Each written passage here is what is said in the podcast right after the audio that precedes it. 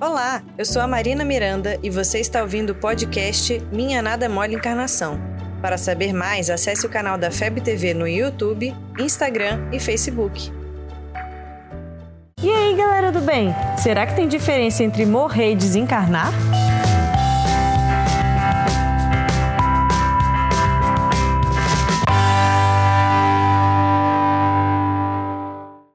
Eu estava pensando nesse assunto para vir falar para vocês e eu percebi que eu nem uso muito o termo morrer, só com coisas materiais, tipo meu celular morreu. Ou quando eu tô exagerando em algo, tipo, eu quase morri de medo. Porque quando se trata de morte mesmo, eu falo, tal pessoa desencarnou. Mas será que tem diferença?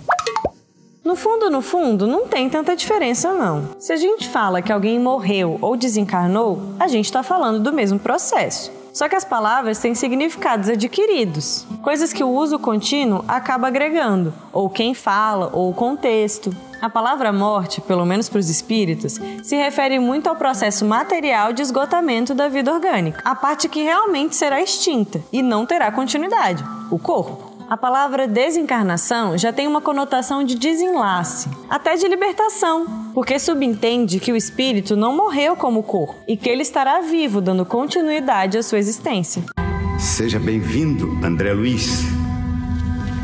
Ou seja, seria como se o corpo morresse, mas o espírito desencarnasse. Só que na verdade é um processo só, né? Não só escolher a palavra desencarnação, mas compreender o seu sentido dá muito mais leveza esse momento. Quando a gente descobre que há vida depois da vida e que mantemos a nossa individualidade, e melhor, que poderemos nos reencontrar com aqueles que já foram, a despedida fica mais leve. O adeus vira um até logo. E os momentos de dor e angústia que às vezes antecedem o desenlace têm um objetivo, uma necessidade, porque aquela pessoa continuará crescendo para sempre. Mas é claro, a saudade fica, porque pelo menos por um tempo a gente não vai ter aquela pessoa querida pertinho da gente todos os dias ela tem que continuar o caminho dela e a gente o nosso. Mas tudo bem a gente se lembrar de quem partiu com uma saudade carinhosa. Aposto que eles também pensam na gente dessa forma. Por isso que a nossa sociedade ainda faz esses rituais de despedida, o velório, por exemplo. Eu acho que é muito mais necessário para os que ficam do que para quem vai, porque a gente, que por hora se despede, precisa desse fechamento para compreender melhor esse afastamento. E tudo bem fazer essa homenagem, sentir saudade e até chorar. O importante é estarmos conscientes de que não é um momento definitivo e que sempre acontece o melhor pra gente, até na hora da morte. Se você sabe que você vai reencontrar aquela pessoa e que Deus cuida da gente em todos os momentos dessa vida infinita, por que se desesperar?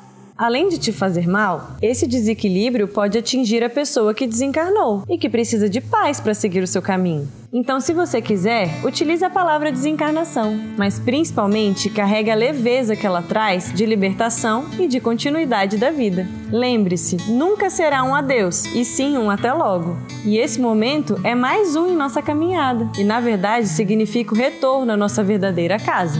Desse jeito, a morte assusta menos e a sua dor diminuirá. Será que ajuda? Espero que sim!